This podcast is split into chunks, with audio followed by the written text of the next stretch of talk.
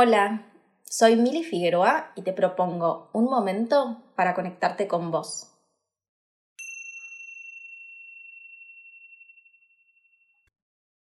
En el día de hoy voy a abrir una nueva sección que se llama Charlas sobre el mundo holístico, en donde voy a invitar diferentes profes y terapeutas de diferentes áreas para ir charlando sobre todo lo que es este mundo holístico hablando sobre diferentes temas.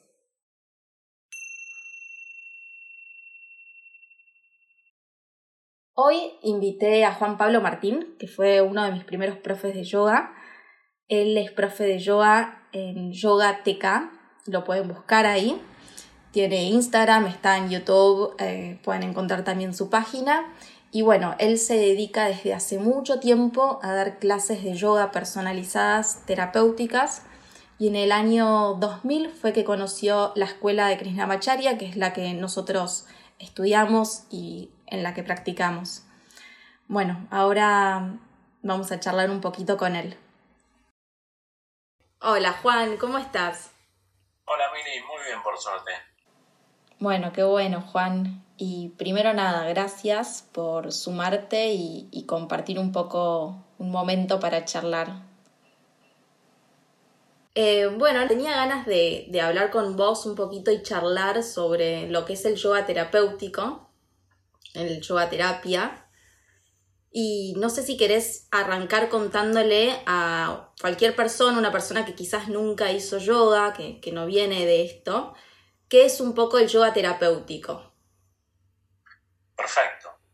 El yoga terapéutico tiene múltiples dimensiones. En la realidad, el yoga el yoga común, el que encontramos en las clases grupales, ya en sí es terapéutico porque ayuda a sanar, pero el yoga, cuando hablamos terapéutico y personalizado, tiene un condimento nuevo y es que enfocamos la práctica a solucionar problemas específicos de una persona, teniendo en cuenta a toda la persona, no teniendo en cuenta los síntomas, sino teniendo en cuenta las síntomas, las posibles causas en qué estado de la vida está esa persona en qué entorno se está moviendo, qué actividades hace, qué edad tiene. Entonces, no es que tratamos síntomas, tratamos personas que están padeciendo enfermedades o visibles o, invisibles, ¿no? Porque no siempre se nos acerca alguien porque tiene migrañas o porque tiene eh, dolor de espalda o porque tiene, no sé, un problema físico, ¿no? Que le duele el hombro. No, tal cual. Que quiere corregir algo de una simetría. Pero muchas veces se nos acerca gente que, que, lo que quiere es estar mejor. Y el yoga terapéutico, como abarca las múltiples dimensiones del ser humano, también trabaja en el plano emocional, en el plano energético y no solo en el plano físico. Claro, porque viste que acá quizás a veces cuando uno habla de yoga terapéutico hay muchas personas que creen que solamente si estás lesionado en la espalda o si tienes algún problema físico o alguna enfermedad. Y como que estaba bueno esto de remarcar que no es algo solamente eh, físico, sino también se trabaja a nivel emocional, a nivel mental, porque el yoga abarca en todo, ¿no? Bueno, como sabemos, el ser humano está formado de acuerdo al yoga el Titiriya Upanishad por cinco capas. Tenemos la capa física, la capa energética del prana, la capa mental y del conocimiento y de cómo procesamos la información, la capa de la personalidad y todas las cosas que traemos eh, del pasado y de, que heredamos también, porque eso es algo que también es parte nuestra. Claro. Y también la capa de las emociones. Entonces, el yoga de la escuela de Krishnamacharya se dirige o toma en cuenta las cinco capas. Claro, los panchapayas. Ay, perdón. La realidad es que la puerta de entrada es muy variada. O sea, hay gente que viene por un dolor de espalda, o por un dolor de hombros, o por una migraña, o por problemas digestivos, o por problemas menstruales, o porque se quiere quedar embarazada, y empiezan a trabajar por esa dimensión, pero a medida que vamos sacando las capas, si fuera una cebolla, van apareciendo las múltiples dimensiones, porque uno puede tener dolor de espalda porque está estresado o puede tener dolor de espalda porque tiene un mal alineamiento en la columna. Claro, totalmente, sí, sí, sí. Entonces, la realidad es que yo siempre digo, un dolor de espalda el síntoma es una cosa y la causa es otra, ¿no? Claro. Tener dolor de espalda es muy común en la mujer, por ejemplo, tener dolor de espalda porque el ciclo menstrual está desarreglado. Sí. Y no estoy hablando de desarreglado en el sentido de que es irregular o, o, o es porque genera mucha inflamación, porque hay algo que está mal, que termina repercutiendo, repercutiendo en la zona lumbar. Totalmente. Entonces, ya mismo, una sola, una sola patología común que la escuchamos nombrar mucho, la que más escuchamos nombrar es dolor de espalda, pero las causas que están detrás son múltiples. Puede ser, por ejemplo, por exceso de gases, Claro. porque la comida que estoy comiendo no es apropiada y estoy generando una cantidad de gases que mi cuerpo no puede procesar, que no los elimino bien, que terminan inflamando los órganos, que terminan haciendo presión sobre la columna o, o inflamando órganos que generan una- un, un desvío de la columna suave que a lo largo del tiempo y depende de la actividad que yo tenga se transforma en un dolor de espalda. Claro, y también por eso, nada, las prácticas las trabajamos diferente, depende de cada caso, por más que sea el misma, la misma, el mismo síntoma o el mismo problema, como la causa es diferente también y la persona es diferente, lo, lo trabajamos diferente, ¿cierto? Mira, Cada práctica. Yo te cuento, cuando yo entré en esta escuela, siempre tengo un par de anécdotas muy divertidas. Una es que vinieron dos personas por dolor de espalda y en ese momento yo había traído un profesor de la India, un senior, y a una persona le dio una práctica meditativa y a la otra le dio una práctica tremenda de asanas. Mm, Y los dos eran de edad parecida. claro, Eh, con el tiempo ya entendí por qué, ¿no? Como la persona que hacía la práctica meditativa en poco tiempo, el dolor de espalda se le fue meditando en las flores. claro, Se meditar a las flores. A los 15 días esa persona volvió y me dice, mirá, esto es muy raro. Yo tuve dolor de espalda crónico toda la vida y, y por eso te fui a consultar a vos y cuando me enteré que venía este profesor de la India, me gustó más que vos ofrecías la posibilidad de entrevistas personales. Me dio esta práctica, la verdad que yo no creí que me iba a hacer bien, pero la hice. Y la hice todos los días. Y de repente me encuentro que no tengo la molestia. Es como inentendible, porque yo me saqué un rayo, una radiografía y dice que tengo una protusión de disco. claro. Pero yo el dolor no lo siento más. Genial ese ejemplo, genial. Entonces, eh, eh, hay muchas dimensiones para todo. Mismo la migraña. La migraña es, es como una patología muy común hoy en día, que Sí. se expresa mucho más en la mujer, Sí, aunque ahora se empiezan a encontrar en los hombres y los hombres que las tienen son terribles, porque el hombre las sufre Sí. más intensamente. Y que es lo mismo, hay veces que, que a través de las posturas se soluciona, hay veces que a través de la alimentación, porque hay algo que quiero remarcar, es que no, el yoga no abarca solo las posturas, abarca las posturas, abarca la respiración, abarca cambios de hábitos, abarca cambios en la alimentación, abarca la respiración, abarca visualizaciones, mantras, canto védico. Hay un Un sinfín de montón de herramientas, herramientas. Que eh, nos permiten trabajar en- de distinta manera con distintas personas, ¿no? Sí, sí, sí, totalmente. Está buenísimo. ¿Y cuáles fueron los casos que más ves o que alguno que te haya llamado así como otro de, de lo que contaste, que te llame la atención? En realidad es eh, algo interesante, normalmente las patologías más comunes son dolor de espalda baja como la más común. Sí, a mí me parece un montón de Es gente. muy interesante porque vive con el dolor de espalda baja y lo, lo aceptan como que es parte de la edad o es parte de la vida, que siempre te tiene que molestar la espalda baja. En la cuarentena es muy interesante que recibí un montón, montón, montón de problemas de hombros. Ah, sí, y de cuello, ¿no? A mí me llega mucha gente en toda la todo, zona. O sea, recibí por un lado hombros y por otro lado dolor de cabeza. Pero Sí. mucho más que lo que es habitual. En la cuarentena muchísima gente lastimada en los hombros, que no Sí. puede subir bien los brazos, que le duele el hombro cuando se quiere poner el-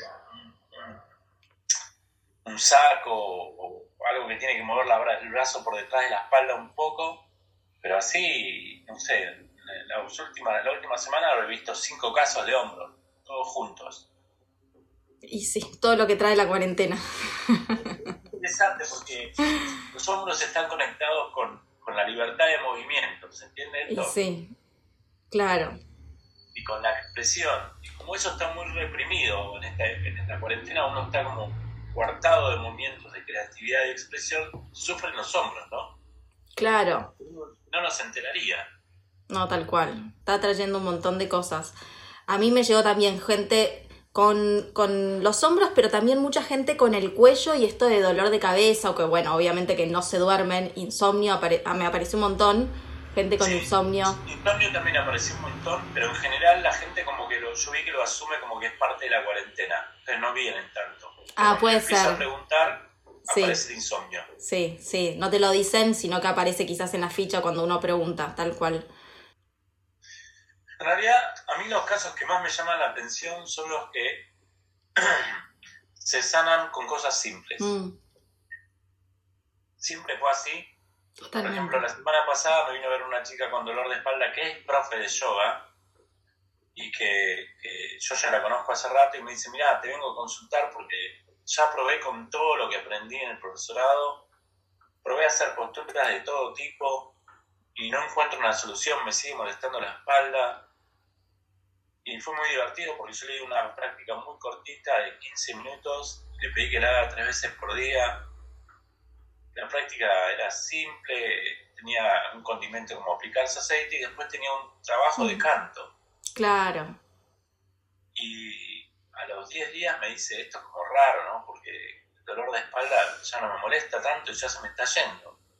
Y yo probé, pero mirá que probé, me dice con todas las posturas, probé de todo y no, no, no encontraba solución y vos me diste cuatro pavadas, porque son pavadas y la verdad son sencillas la práctica, me pediste el aceite que yo no creía que me podría hacer algo y ahora, ahora me siento súper mucho mejor y ya veo que se me está yendo. Así que está súper contenta, yo estoy contento, está buenísimo. Después, cosas que, que a mí siempre me divierten, por ejemplo, trabajar con embarazadas, que uno no se imagina que puede trabajar con embarazadas en forma individual. La realidad es que yo desde que empecé en esta escuela, todos los años tengo una mujer embarazada, por lo menos o dos, que las acompaño en todo el proceso del embarazo y del parto, independientemente de si hacen clases de yoga grupales o no. Y también es una cosa que a mí me da mucha riqueza porque hace que el embarazo sea mucho más rico. Sí, te, te, cambia totalmente. el parto, y que la pasen bien, ¿viste? Porque el embarazo es una época hermosa donde la mujer está... Y generar el vínculo. Algo que los hombres tenemos que envidiar porque tiene como yoga automático, ¿no? O sea, se establece un vínculo tan potente con el hijo o la hija que la mujer tiene ese estado de yoga donde si se escucha puede entender qué alimentos comer, qué cosas hacer, cuándo hacer actividad, cuándo no. Y acompañar a la mujer embarazada con el yoga es simplemente ayudarla a despertar esa intuición que, se despierta ya de por sí en el embarazo, pero que a veces, como estamos en la vida diaria tan agitada, lo perdemos. Entonces, acompañar en ese proceso para que la mujer se empiece a autoguiar, por decirlo así, en este, en este proceso tan rico del embarazo. Sí, es re, re importante, la verdad que... A mí siempre me encanta. Sí, es muy lindo.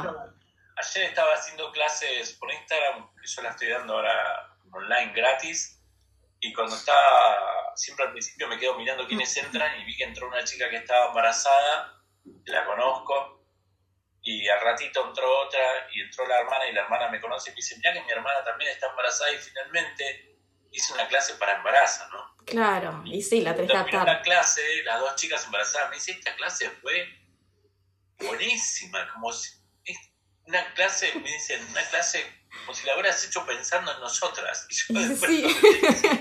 la hice pensando en ustedes. Claro. Así que fue muy divertido. Y sí, sí, es un momento re especial y para mí, eh, en mi experiencia, haber hecho yoga, las hice las dos, hice personalizado, hice también grupal y te, nada, te nutre, como que genera esto de la nutrición en el vínculo con el bebé también, ¿no? Y, y, con la pareja también, como que todo se va moviendo y genera, no sé, algo que está muy bueno. Y el dejarse acompañar creo que también está bueno en ese momento.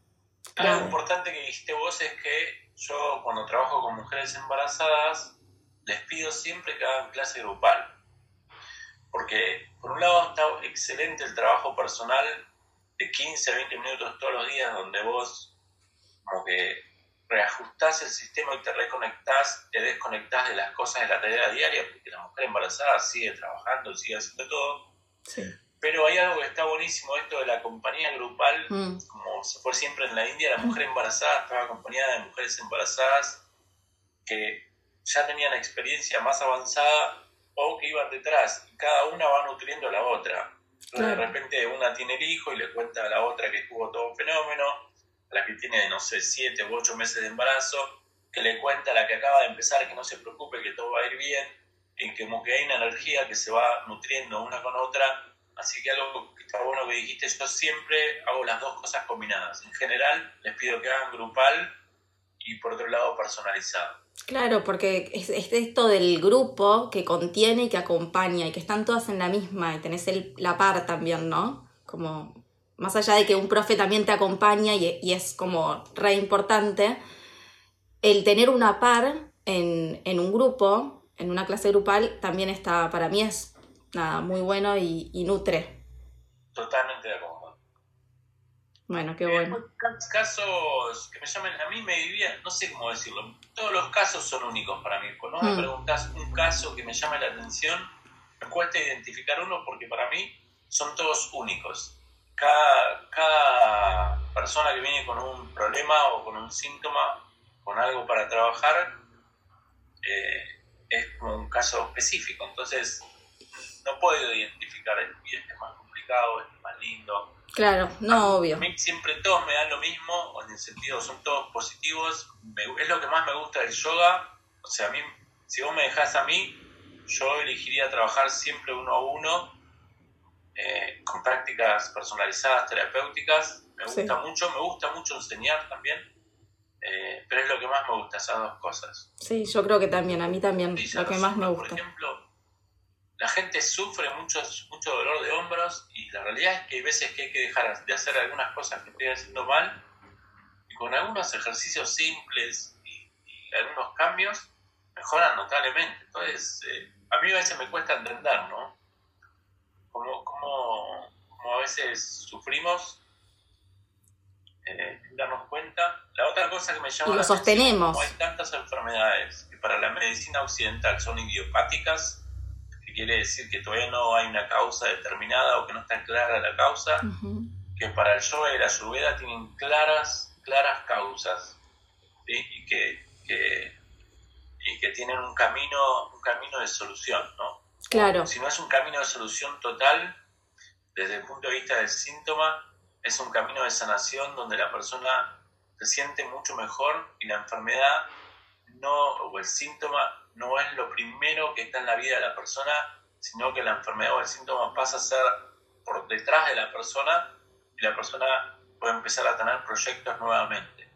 Pero siempre me llama la atención eso, como la medicina occidental, artritis reumatoidea, uy, causa idiopática, y así hay un montón, múltiples esclerosis, causa y así se sabe cuál es el mecanismo que desarrolla la enfermedad, pero no se sabe cuál es la causa del origen de la enfermedad. O sea, se sabe, no sé, múltiple esclerosis, se sabe que es un daño en la esclera, en general es una inflamación, etcétera, etcétera, y te dan toda la explicación, pero no saben cuál es el origen que lleva a que el daño en la esclera se produzca. Igual ahora se está avanzando mucho y ya se sabe, por ejemplo, que enfermedades como Parkinson o Alzheimer, el, el tipo de probiota o flora intestinal que tenés, hay una relación entre la flora intestinal y el daño que se produce en las células del cerebro. Porque las toxinas que generan la flora intestinal eh, viajan por el torrente sanguíneo y se depositan, depende del tipo de toxina, en el cerebro. Y eso ya está empezando a ver. Lo mismo que para el cáncer, hay un cambio. Antes el cáncer se trataba de, a través de químicos o mm. rayos, ¿eh? o rayos, por decirlo así, que manda al cáncer y ahora se está viendo empezando a hablar las terapias que se llaman inmunoestimuladoras, donde lo que se hace es se equipa a la persona o se reactiva el sistema inmune para que el propio sistema inmune de la persona hasta que alcance y se defienda bien, que en realidad es el problema, ¿no? El problema es que esa persona por alguna razón no pudo identificar a las células patógenas, no las pudo eliminar.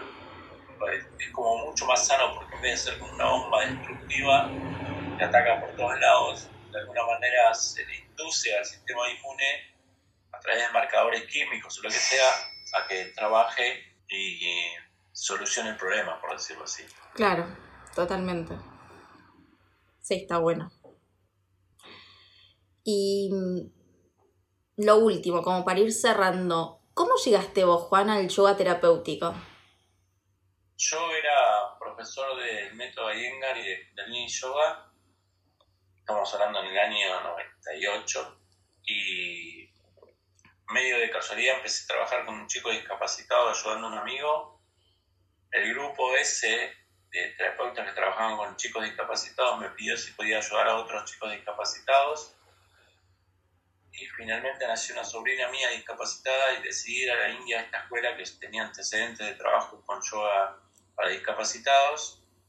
Y acá conocí esta escuela donde el trabajo es específico. De hecho, en la escuela todas las clases son uno a uno, excepto las clases para niños, las clases para embarazadas y las clases formativas.